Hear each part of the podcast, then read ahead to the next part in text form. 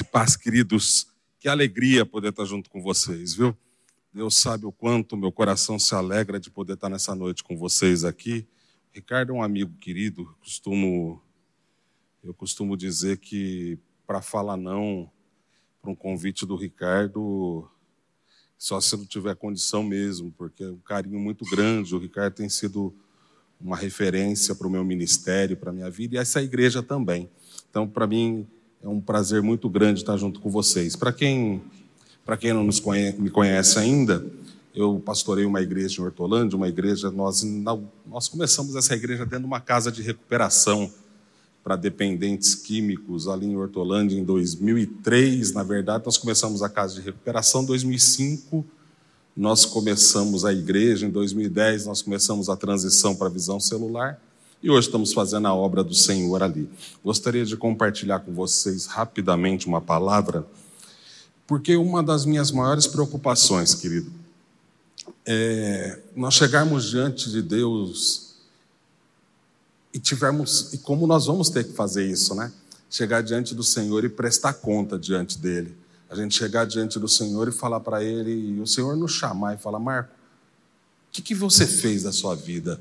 Esse tempo que eu deixei para você aí, de 60, 70, 80 anos, o que, que você fez da sua vida? Você cumpriu o teu propósito? Eu acho que essa é uma das perguntas que mais devem bater dentro do nosso coração e da nossa mente, é isso. Porque um dia nós vamos ter que dar essa resposta para o Senhor. Qual foi? O que, que você fez da sua vida? E, e essa palavra ela tem batido dentro do meu peito já há muitos anos. Eu vejo que muitas vezes nós falhamos porque nós acabamos não vivendo por um propósito. Qual é o propósito da nossa vida? Qual é o propósito que nós queremos e viver? Então, esse é o tema que eu queria ministrar para você hoje, vivendo por um propósito. Eu queria começar fazendo uma pergunta para você. Se alguém perguntar para você por que Deus é, criou você, qual seria a sua resposta? Se hoje alguém chegasse para você e falar, viu, por que, que Deus te criou? Você ia responder o quê? Qual é a resposta que você ia dar para Deus? Eu queria que você pensasse nessa resposta. Eu costumo dizer que para a gente saber o porquê que algo foi criado, a gente tem que chegar para o Criador e perguntar primeiro para o Criador. Se eu chegasse para Thomas Edison e perguntasse para ele, vamos, vamos imaginar que lá no ano de 1879 a gente chega diante de Thomas Edison na bancada dele e pergunta para ele: o que, que é isso? ele ia virar para nós e falar: lâmpada. A minha pergunta para ele foi: para que serve esse trem aí? Era mais ou menos isso que eu ia perguntar para ele. Isso vai servir para quê? Eu não ia nem ter noção para que, que ia servir aquilo. E se nós voltar um pouco mais atrás, alguns milhares de anos atrás, nós chegássemos na bancada de Deus lá no Éden e perguntasse para Deus: Deus, por que, que o Senhor está criando isso? Para que, que o Senhor está criando isso daí? Vai servir para que isso daí? Qual que é o nome disso? É homem o nome disso daí. Para que, que o Senhor está criando esse tal de homem? Para que, que ele serve? Qual é o propósito que ele serve? Eu creio que Deus, ele ia mandar a gente abrir a Bíblia lá em Gênesis, capítulo número 1, e no verso de número 27, a falar para nós. Abre lá em Gênesis 1, 27, você vai saber para que, que eu te criei. Gênesis 1, 27 diz assim: Criou Deus o homem à sua imagem, a imagem de Deus o criou, homem e mulher os criou. Deus o abençoou e lhe disse: Sejam férteis e multipliquem e encha a terra e subjuguem ela. Era isso que Deus ia responder. O meu propósito principal para você é que você seja a minha imagem e você multiplique a minha imagem na terra. Ponto. Esse é o meu propósito principal de ter te criado. Não existe um propósito B, não existe um propósito C, não existe um outro propósito. O único propósito de eu ter te criado é esse: você ser a minha imagem e multiplicar, e encher a terra da minha imagem.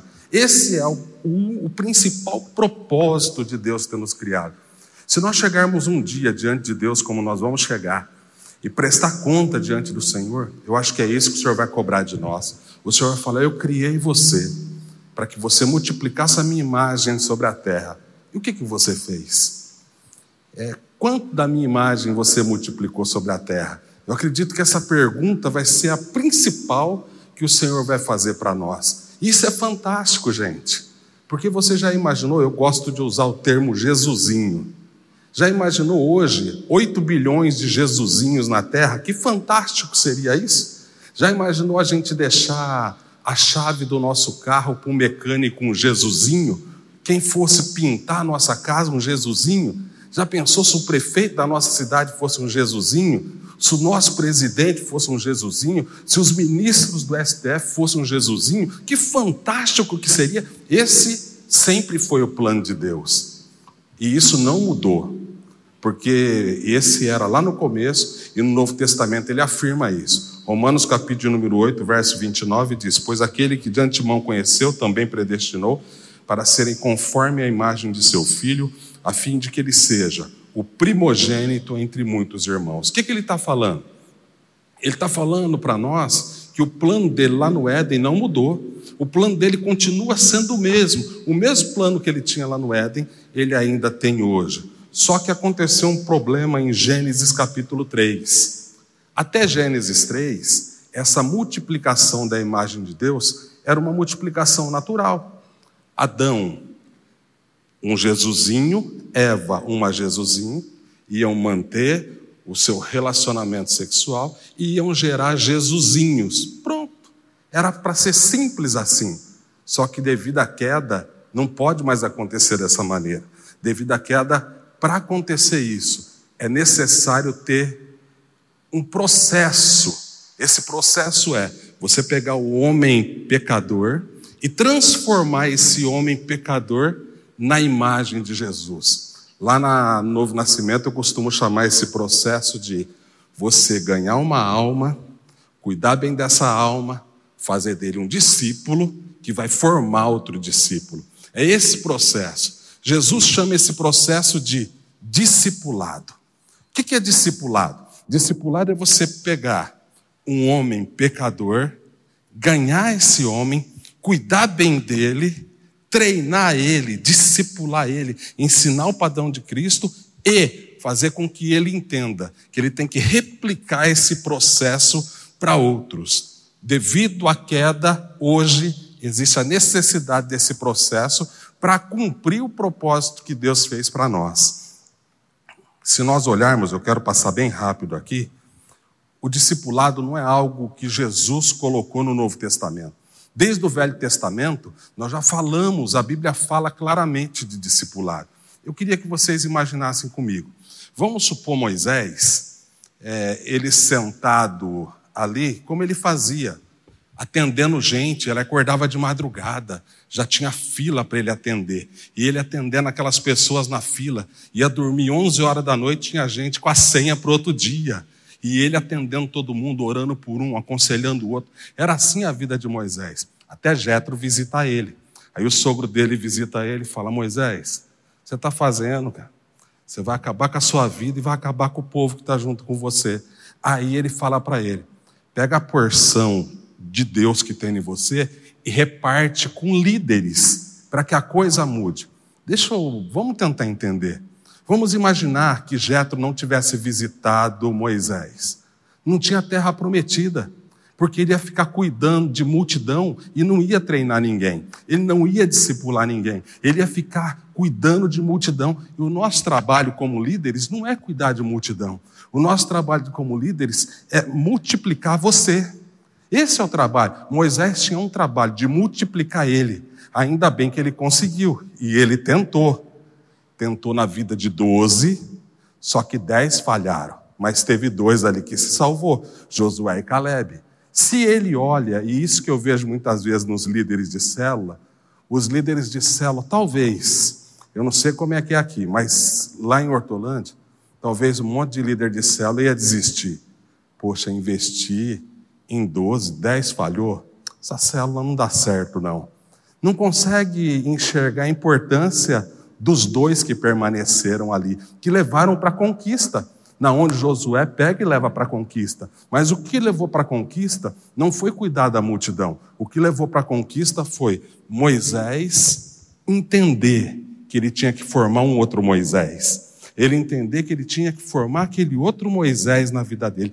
Isso que fez a maior conquista do povo de Israel. Porque, para mim, a maior conquista de Israel foi entrar na terra prometida graças ao treinamento. Josué, para mim, o livro de Josué, é o livro de maior conquista que tem. Agora, se você olhar no livro de Juízes, para mim, Juízes é pior do que Apocalipse. O livro de Juízes, para mim, é uma tristeza. O livro de Juízes, você já imaginou dentro da terra prometida você sendo escravo? Eles viveram como escravo na terra prometida, era melhor ter ficado no deserto, pelo menos você estava no deserto. Agora você, tendo tudo nas mãos, quem é o culpado de tudo isso? Quero ler um texto com você aqui que está em Juízes 2.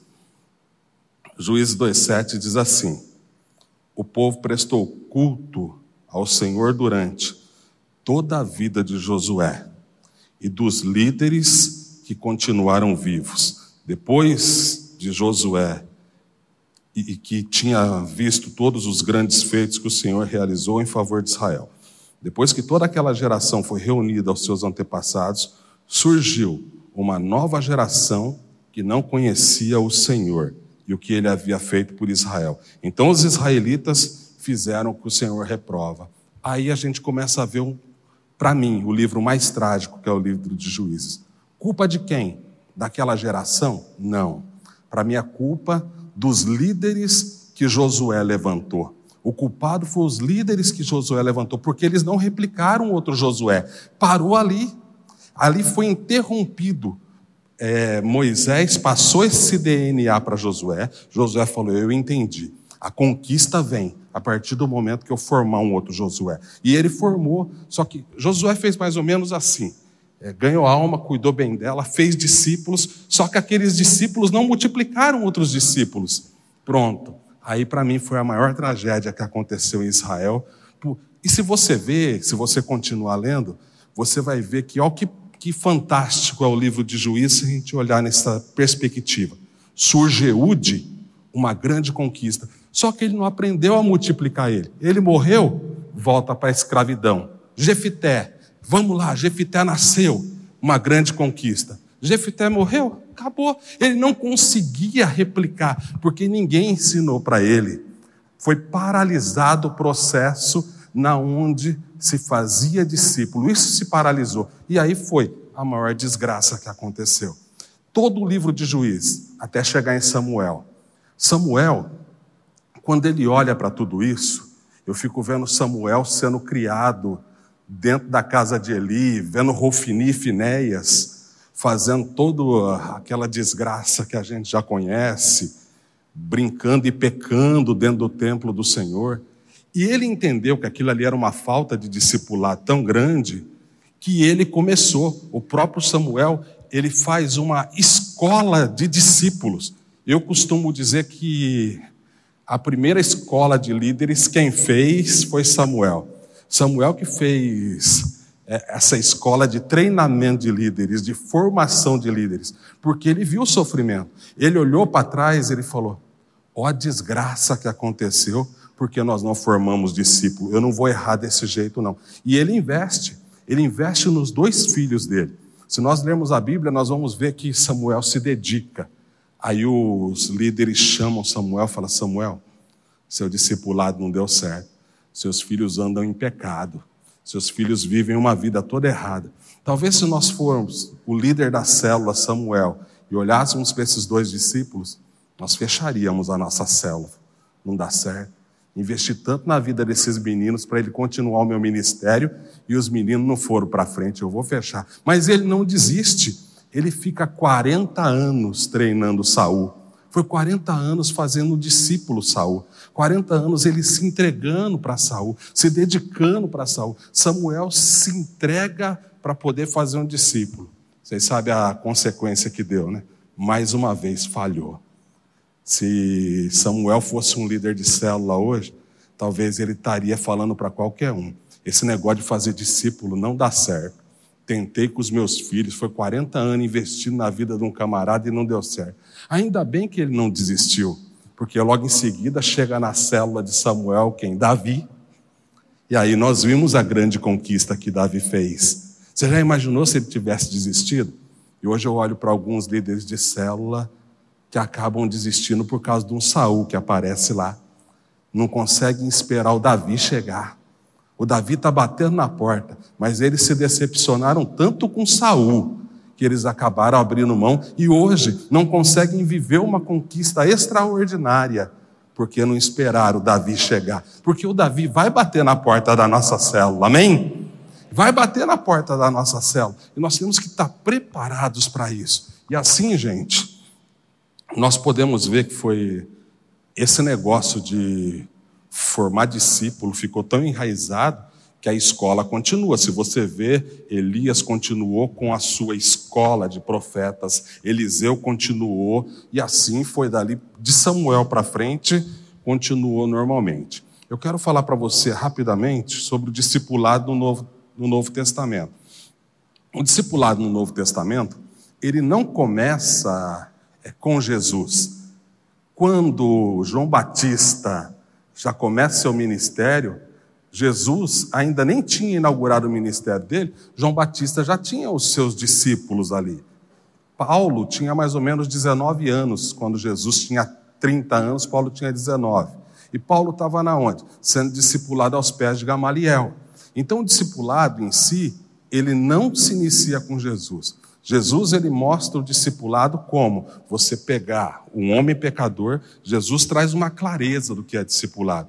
O que é discipulado? É o processo de você pegar um homem pecador, levar ele até a imagem de Jesus e multiplicar essa imagem na vida de outros. Então, Jesus trouxe essa clareza para a gente e a gente consegue ver essa clareza na vida de Jesus. Jesus começa seu ministério dele, depois o Ricardo comentou sobre um livro esses dias, O Fazedor de Heróis. É Fazedor de Heróis o nome, né? O Fazedor de Heróis, ele ele mostra claramente que 66% do tempo de Jesus foi investido em 12 homens. 33% do tempo de Jesus foi curando, libertando e cuidando de multidão. Você já imaginou se Jesus resolvesse só cuidar Vem cá, você está precisando ser curado? Vamos curar. Ah, tem demônio para expulsar. Vamos lá. Vamos, vamos atender a multidão. A multidão está faminta. Vamos dar pão para ele. Oh, Senhor, mas vamos fazer discípulo? Deixa esse negócio de discípulo para lá. Vamos atender. O que seria depois da cruz? Mas Jesus entendia que o propósito principal da vida dele era fazer discípulo. E isso é tão claro que se você abrir a sua Bíblia, eu queria que você lesse junto comigo, se você tiver com a sua Bíblia, tal versículo aqui, mas eu queria que você lesse junto comigo João, capítulo 17, verso 4. Eu gosto muito de João, do capítulo João 13, 14, 15, 16, 17, são os versículos que eu mais mergulho na Bíblia, porque foi o último GD de Jesus. O último grupo de discipulado de Jesus naquela quinta noite foi João 13, 14, 15, 16 e 17. Quinta-feira à noite, ele chama os doze e começa a fazer o último GD deles. E ele começa a ministrar no capítulo de número 13, no capítulo de número 14, no capítulo número 15. Ele fala da, da videira, ele apresenta o Espírito Santo, a obra do Espírito Santo. Quando chega no final, ele começa a fazer uma oração, que nós chamamos de oração intercessória. Ele primeiro ora pelos doze, depois ele ora pelos outros discípulos que somos nós. É isso que está lá. Quando chega no verso de número 4, algo me chama a atenção. João 17, 4. Eu te glorifiquei na terra, completando a obra que me deste para fazer. Você consegue ver, a primeira vez que eu, me chamou, saltou esses olhos, isso nos meus olhos, foi o pastor Danilo mergulhando de Ribeirão Preto no livro Fazedor de Discípulo. Tem um capítulo só falando desse versículo. Foi a primeira vez que eu consegui enxergar, porque lembra que foi escrito na quinta-feira? Quinta-feira ele chega, na quinta-feira à noite, Pai, eu quero, eu te glorifiquei terminando a obra que o Senhor me deste. Eu acabei a obra, a obra está concluída. Que obra é essa se ele só morre às três horas da tarde e é crucificado? Como é que ele fala para o Pai aqui numa oração? Acabei de completar a obra, a obra está completa. O que, que ele está falando para o Pai ali? Ele falou: Pai, uma das minhas obras principais. Uma não tem como separar da outra. Uma é trazer a salvação através da remissão dos pecados e do derramar do meu sangue. A minha segunda obra, que é tão importante quanto a minha obra na cruz, é fazer discípulo. E eu formei. Está aqui. Eu dediquei minha vida. Foi três anos lançando sobre a vida deles. Três anos caminhando com eles. Três anos cuidando deles. Três anos fazendo esses homens discípulos. Hoje eu posso ir embora. Eu tenho certeza que o meu ministério vai continuar. Hoje a minha obra eu terminei. Eu acabei. Jesus, ele comparava a obra da cruz e o discipulado no mesmo nível. E eu também penso igual o Senhor. Por quê? Você já imaginou o que aconteceria na cruz se esses homens não tivessem entendido que o trabalho deles era o discipulado? O que, que, teria? O evangelho não tinha chegado até nós hoje. Graças a Deus que eles entenderam que a principal função da vida deles era ele replicar eles na vida de outro. O que, é fazer discípulo, na minha opinião? Fazer discípulo é eu gerar outro marco. Como que nós vamos ganhar Piracicaba para Jesus? Como que eu não acredito que Piracicaba vai ser ganha para Jesus através da multiplicação da célula. Quem é líder de célula? Levanta a mão para mim aí, você que é líder de célula. Eu não acredito que Piracicaba vai ser ganha para Jesus através da multiplicação da sua célula. Eu acredito que Piracicaba vai ser ganha para Jesus através da multiplicação de você, entendeu? É a sua multiplicação, você se multiplicando. Você multiplicando você, aí automaticamente ele vai ter esse desejo por almas, vai abrir a célula dele, porque tem um apaixonado por vidas igual você. O que, que adianta a gente multiplicar a célula e colocar na frente de uma célula alguém que não é apaixonado igual você? Não adiantou nada aquela célula ser multiplicada. Então, na minha opinião, o principal é multiplicar você. Esse tem que ser o alvo principal. Isso, para mim, é fazer discípulo. Foi o que Jesus deixa bem claro para nós ali. Depois nós podemos continuar aqui e ver o discipulado na igreja. O discipulado na igreja, esses Jesus, uma das últimas palavras dele, né? Vão e faça discípulos. Isso ficou tão enraizado na vida deles que eles já saíram para fazer. A Bíblia, ela não relata. É, João diz isso, né? João fala precisava todos os livros do mundo para escrever os milagres que Jesus. Eu gostaria muito de conhecer como é que foi o discipulado de André. Porque André ele saiu dali louco para fazer discípulos. Todos os discípulos saíram. Tem alguns na Bíblia que a gente consegue ver, porque está escrito. Pedro. 1 Pedro 5,13 diz: Aquele que está em Babilônia também eleita, envia-lhe saudação, e também Marcos, meu filho. João entendeu. A minha função principal é fazer discípulo, e ele foi fazer é, Pedro, na verdade, né? E João, mesma coisa. João capítulo número 3, verso 1 diz: O presbítero ao amado Gaio, a quem amo na verdade, não tem alegria maior do que ouvir que os meus filhos estão andando na verdade. Pedro saiu, eu preciso fazer discípulo. Essa é a minha função principal. João também, todos eles sabiam que essa era a função principal de cada um deles. Eu costumo dizer que se eu tivesse ministrando, e olha que eu falo disso pelo menos uma vez por mês lá em Hortolândia. Uma vez por mês eu ministro que eu estou ministrando aqui. Todo mês eu ministro isso. Não tem um mês que eu não ministro isso.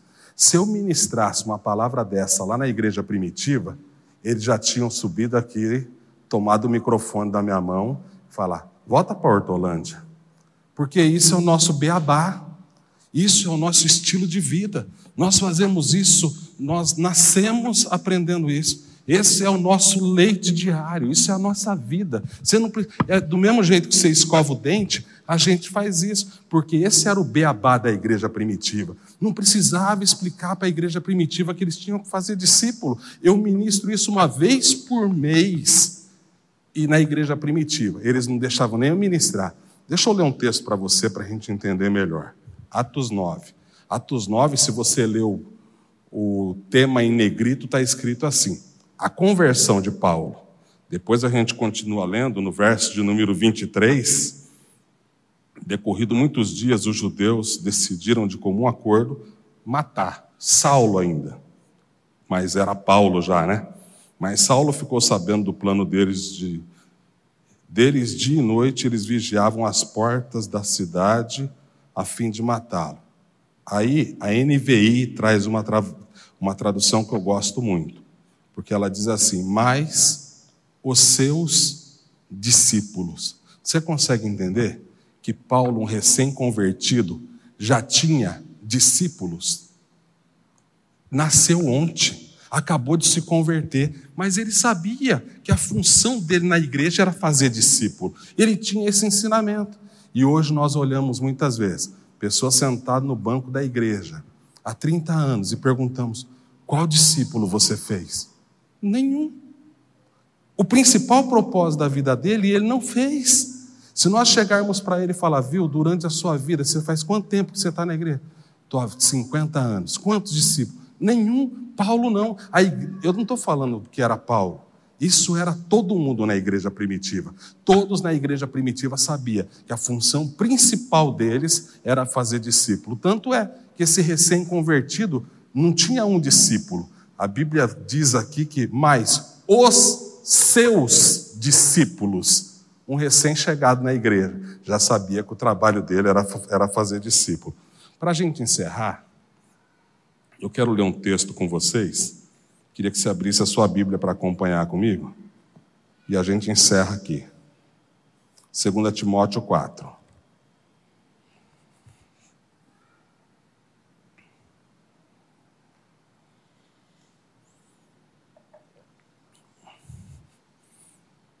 Segunda Timóteo é um dos livros, é uma das cartas que eu mais gosto porque é uma carta de despedida.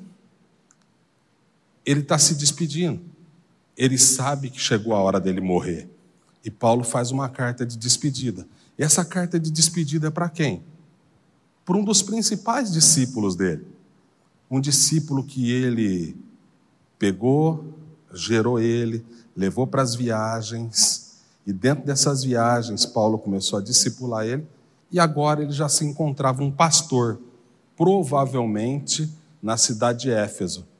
Paulo, eh, Timóteo ficou lá. E Paulo, prestes a morrer, preso, escreve uma carta de despedida. Eu não chamo de carta de despedida, um relatório para o seu discípulo. Paulo escreve um relatório, uma prestação de conta para o discípulo dele, como se Paulo estivesse falando para Timóteo: Timóteo, Deixa eu falar para você o que eu fiz da minha vida. E eu espero que você faça semelhante. Porque é, ele mesmo disse para Timóteo: Timóteo, o que de mim ouvistes e aprendeste, replica homens fiéis que vão replicar outros. Esse é o segredo do discipulado. E ele chega para Timóteo e fala: Timóteo, deixa eu explicar. O que eu fiz da minha vida? Eu queria tanto que você fizesse o mesmo. Capítulo número 4 diz assim: a, do verso 6 em diante. Quanto a mim, já estou sendo derramado como oferta de libação. O tempo da minha partida já está próximo. Sabe, Timóteo, eu sei do meu estado de saúde. Eu sei que para mim, eu não tenho muito tempo mais de vida. Aí ele vira para Timóteo no verso de número 7 e diz assim: Eu combati o bom combate, terminei a carreira e guardei a minha fé. Sabe, Timóteo? Eu me dediquei ao propósito de Deus na minha vida. Eu vivi o propósito de Deus na minha vida. Eu estou morrendo, a porta do meu caixão está sendo baixada. Daqui a pouquinho vão pegar a tampa do caixão e vão baixar. Mas eu sei que eu fiz a minha parte. E ele continua falando para Timóteo: Desde agora a coroa da justiça me está reservada, a qual o Senhor, justo juiz, me dará naquele dia, não somente a mim, mas todos os que amarem a sua vinda. Eu sei do que eu fiz por reino. Eu sei as sementes que eu deixei. Eu sei a quantidade de discípulos que eu deixei espalhado. Eu fiz a minha parte. Agora só cabe a mim esperar a coroa da justiça. Verso de número 9, ele diz assim: Procura visitar-me em breve. Porque ele estava preso. Ele fala para Timóteo: Timóteo, se for possível, venha visitar em breve. Eu queria que você prestasse bastante atenção no verso de número 10. Deixa eu te mostrar que uma vida de fazedor de discípulos não é fácil. Timóteo, vem me visitar em breve, pois Demas, por amar esse mundo, me abandonou. Sabe, Timóteo? Demas, você lembra quando ele chegou na nossa célula? Com a vida destruída, casamento destruído, lá, talvez no vício, passando aquela situação complicada. Você lembra o que eu investi na vida dele? Peguei Demas, cuidei dele, fiz ele um. Caminhei, ajudei ele. Quantas madrugadas eu não tive que levantar para socorrer ele?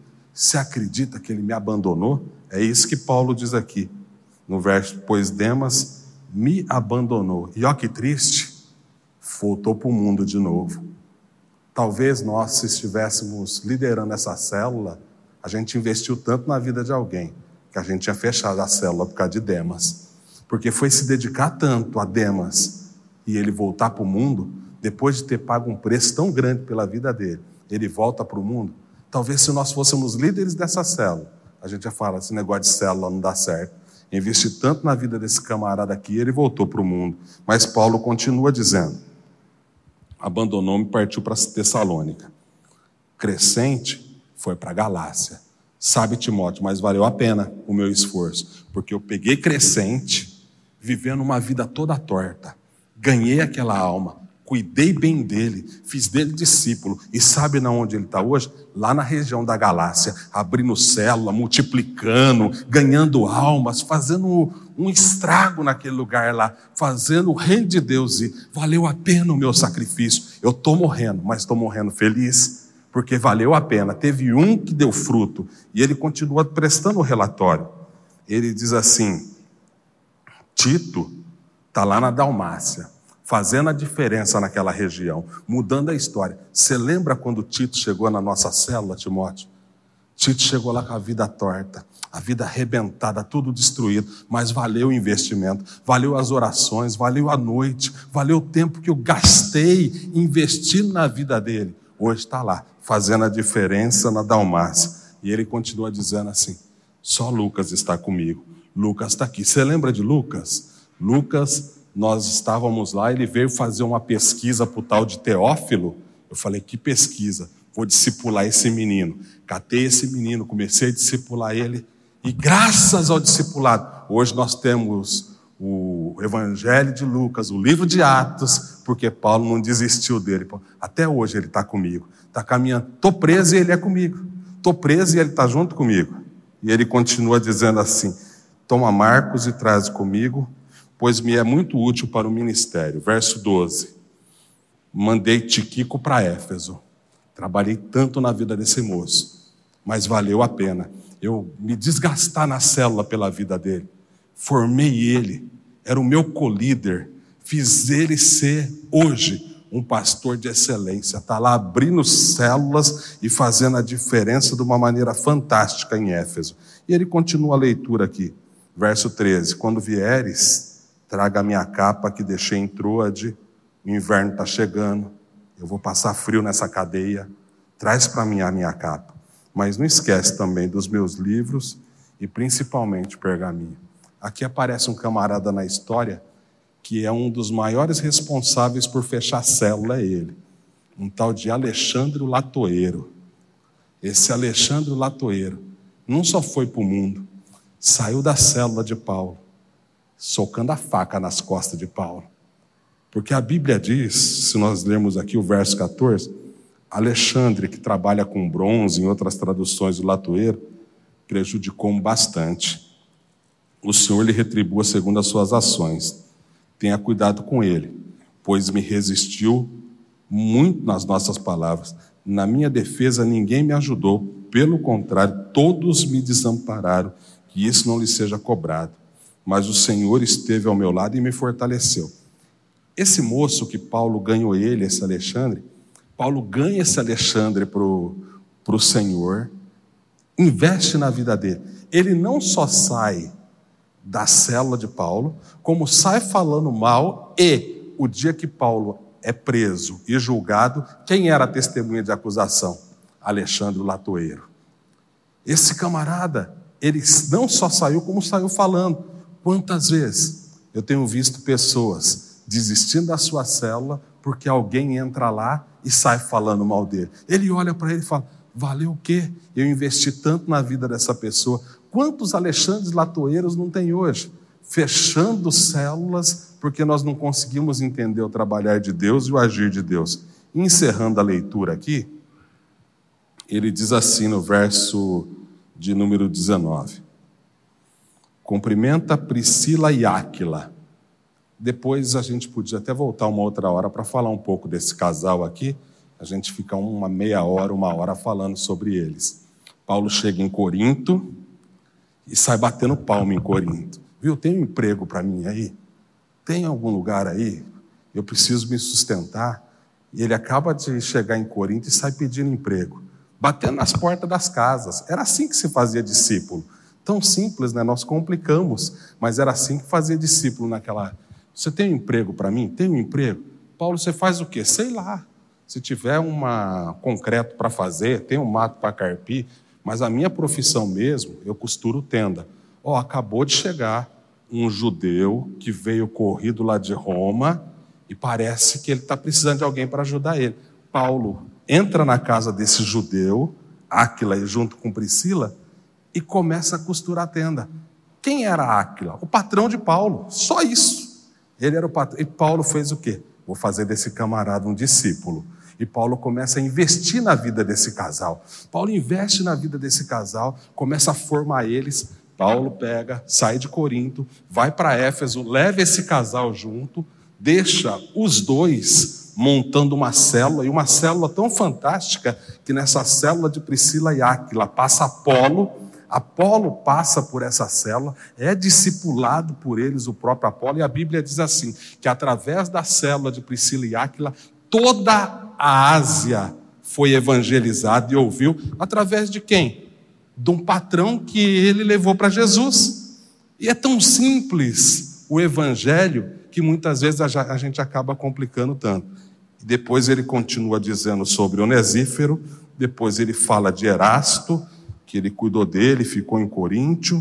Aí ele fala de Trófimo, ele fala, valeu a pena. Tudo isso é pessoas que passaram pela célula de Paulo, que ele cuidou, formou, transformou no líder de célula essas pessoas, eles abriram a célula deles. Lembra, gente, que naquela época não tinha templo, naquela época era nas casas. Então o que, que eles estavam? Eles iam para as casas, formavam essas pessoas tomavam conta das casas. E Paulo termina a carta dizendo assim: Apressa-me e vem antes do inverno. Eubulo, Pudente, Line e Cláudia e todos os irmãos vos cumprimentam. Quem que são esses? É a célula de Paulo. Paulo tinha uma célula dentro da cadeia, na onde ele montou essa célula lá, e essas pessoas eram os membros da célula de Paulo. Quando eu olho para esse texto, eu vejo que o cara está para morrer e ele tem uma célula com Eubulo, Pudente, Lino e Cláudia, isso me deixa com os olhos encantados. O que, que você vai fazer quando o seu caixão, a porta do seu caixão estiver baixando? Paulo, ele falou: Eu já sei o que eu vou fazer. Vou fazer discípulo. Foi isso que Paulo escolheu para a vida dele.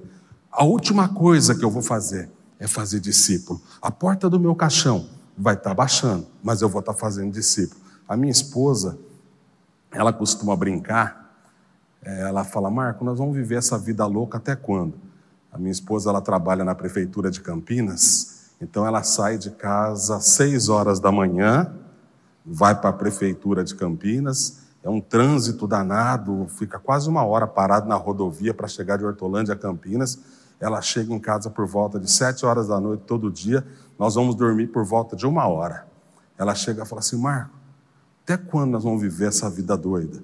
Você não pretende um dia a gente pegar uma cidadezinha bem pequena, lá no interior, e ir para essa cidadezinha pequena no interior e a gente descansar? A minha resposta para ela, de verdade, eu não quero isso não, quero morrer em Hortolândia mesmo. Esse é o meu propósito que eu tenho aqui. Mas, se Deus permitir, e for da vontade de Deus, nós vamos para essa cidadezinha pequenininha. Vamos para lá. Primeira semana a gente acha uma casa, segunda semana a gente mobília, terceira semana a gente abre uma célula. É isso que nós vamos estar fazendo até o final da nossa vida. Até a porta do caixão baixar. Porque esse é o propósito principal de Deus na nossa vida: fazer discípulo. Não existe outra vida, nada mais me importa a não ser isso. Deixa eu explicar algo para você aqui. Eubulo, Pudente, Lina e Cláudia, essa célula deles era em Roma, debaixo das barbas do imperador, que queria matar eles, mas eles não se importavam com a morte deles. Nada mais me importa. Se você olhar, eu coloquei grifado ali, procura vir antes do inverno, porque eu, Bulo Prudente, Lina e Cláudia. Se você digitar aí rapidinho na internet, digita aí quem foi Lino. Se você digitar, você vai aparecer isso daqui na sua tela. Quem foi esse tal de Lino? De acordo com São Lino, é considerado o segundo bispo de Roma, sucedendo o apóstolo São Pedro, motivo pelo qual é identificado como o segundo papa pela Igreja Católica. Foi decapitado provavelmente em 23 de setembro de 79. É isso que você vai achar desse homem. Quem que era? O segundo papa. Hoje nós olhamos, né? Papa móvel. Lá nós olhamos Vaticano. Sabe quem era o sabe quem era o papa? Era mais ou menos assim. Paulo fez essa célula dele e Paulo foi preso. De repente fizeram o que com Paulo? Decapitaram. Ó, oh, Paulo morreu decapitado. Tem alguém aqui que pode assumir a célula de Paulo? Ó, oh, o Lino era um colíder bacana. Líder foi um, Lino foi um colíder legal. Ele foi, vamos deixar ele na frente dessa célula. Lino passou a liderar a célula. Só isso. Só que aconteceu um problema. Pegaram Pedro, que naquela época nada mais era do que o supervisor das células de Roma. Era isso que Pedro era. Pedro supervisionava as células de Roma. Só isso. Ele foi lá para supervisionar as células. Só que Pedro fizeram o quê? Foram lá, mataram ele de crucificar de cabeça para baixo. Falou: ó, nosso supervisor morreu. Quem que nós vamos colocar como supervisor das células de Roma? Aí falaram: ó, Sei lá, tem um camarada que é um líder de célula muito bom, o tal de Lino. Paulo pegou ele, ganhou ele, cuidou bem dele, fez dele um discípulo, formou ele. Mas ele chegou na célula de Paulo arrebentado, viciado, todo quebrado. Mas foi um líder de célula de excelência. Foi formado, foi gerado. Hoje está lá um líder de célula. Vamos colocar ele para supervisionar as células de Roma? É uma boa pedida. Lino, nós estamos precisando um supervisor. Você assume a supervisão das células aqui da cidade de Roma? Pode deixar comigo que eu assumo. Deixa eu te explicar, Lino. Corre um sério risco de ser seu próximo a morrer. Mesmo assim, você quer supervisionar as células aqui em Roma? Nada mais me importa. Nada na minha vida eu tenho como precioso.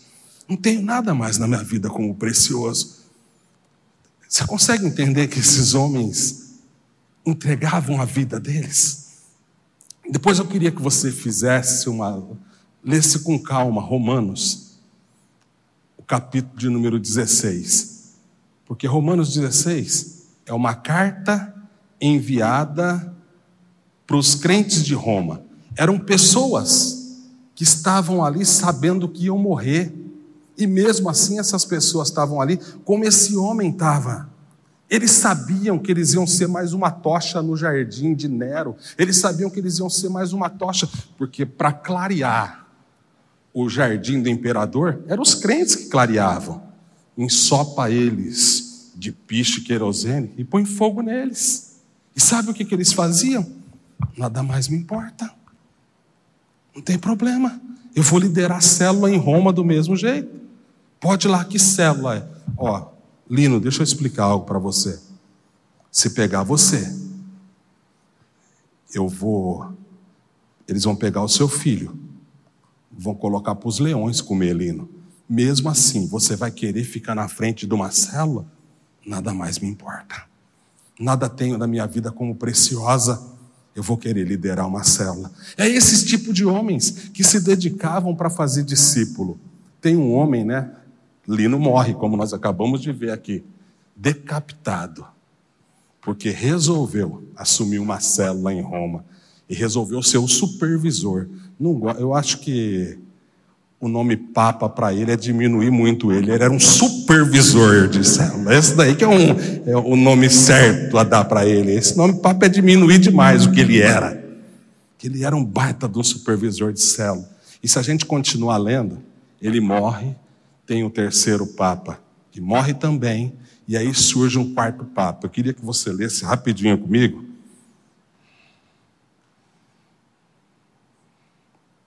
Filipenses Põe o próximo slide para mim, por favor. Filipenses 4:3 diz assim: Peço também a ti, meu verdadeiro companheiro, que ajude-me, que ajudes essas mulheres que trabalham comigo no evangelho e com Clemente e com os outros cooperadores, cujos nomes estão no livro da vida. Mesma coisa. Paulo ele chega, ele ganha um tal de Clemente, faz dele um co-líder da célula dele, ele assume uma das células e continua. Lino é morto. E aí nasce esse tal de Clemente. Hoje tem até bairro no. O, o nosso pastor aí, ele é carioca, né? Tem até São Clemente lá no Rio de Janeiro, lá tem escola de samba com o nome desse co-líder de célula.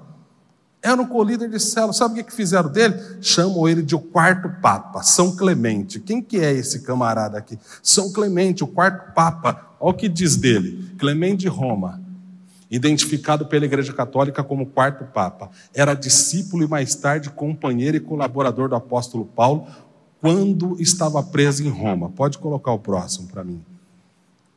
Clemente veio para Roma e vivenciou lá as primeiras perseguições dos cristãos. Ouviu serem, os viu serem queimados como tochas no jardim do imperador Nero. Você já imaginou isso?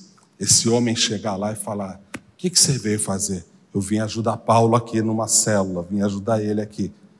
Ele, depois você entra na internet que tem uma carta dele ainda. Você tem acesso à carta de São Clemente na internet. Nessa carta ele escreve que ele viu Paulo ser morto e ele viu Pedro sendo morto. Os dois ele presenciou a morte deles. Aí chegam para ele e falam: morreu Pedro, morreu Paulo e a gente precisa. Lino morreu, a gente precisa de um supervisor aqui. Você está disposto? Só que tem grande chance de você ser o próximo para morrer. E eles iam, eles não se importavam em doar a própria vida, eles não se importavam se os filhos iam ser comidos por leões, eles não se importavam se ele, a família toda, ia ser engolida nas arenas, eles queriam fazer o quê? Cumprir o propósito de Deus. Eu queria orar pela tua vida, se coloque de pé, por favor. Eu queria estar orando pela sua vida, mas antes eu quero acabar essa leitura aqui. Clemente veio para Roma e vivenciou lá as primeiras perseguições cristãs. Ali assistiu à morte de Pedro e Paulo como mártires. Não demorou e volta, não demorou e ele tinha que cuidar da igreja em Roma. Lembra o que que é cuidar da igreja em Roma? A igreja era nas casas. Ele tinha que supervisionar as células de Roma. Só isso era o suficiente para ele ser morto. Próximo.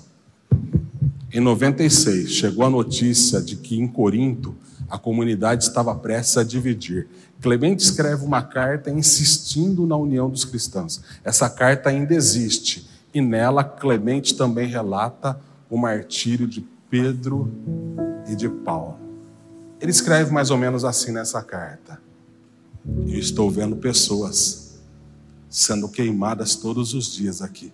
Vocês ficam brincando de divisão dentro da igreja? Tem crentes aqui sendo colocado fogo toda noite para clarear o jardim. O nosso amado Pedro acabou de ser crucificado. O nosso amado Paulo acabou de perder a cabeça a cabeça dele acabou de ser cortada. E vocês brincando de dividir igreja. Sabe, gente?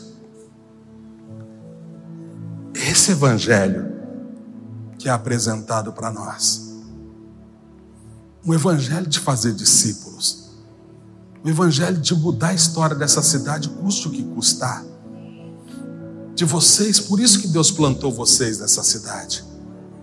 Deus, eu costumo dizer que é igual o muro de Neemias, sabe? Uma parte fica para uma família, outra parte. A Betesda tem um pedaço do muro dessa cidade que é de vocês, que Deus entregou na mão de vocês. É responsabilidade de vocês levantar essa parte do muro. E depois que vocês levantarem essa parte do muro, até mesmo ajudar as outras denominações a levantar a parte do muro deles também, entendeu?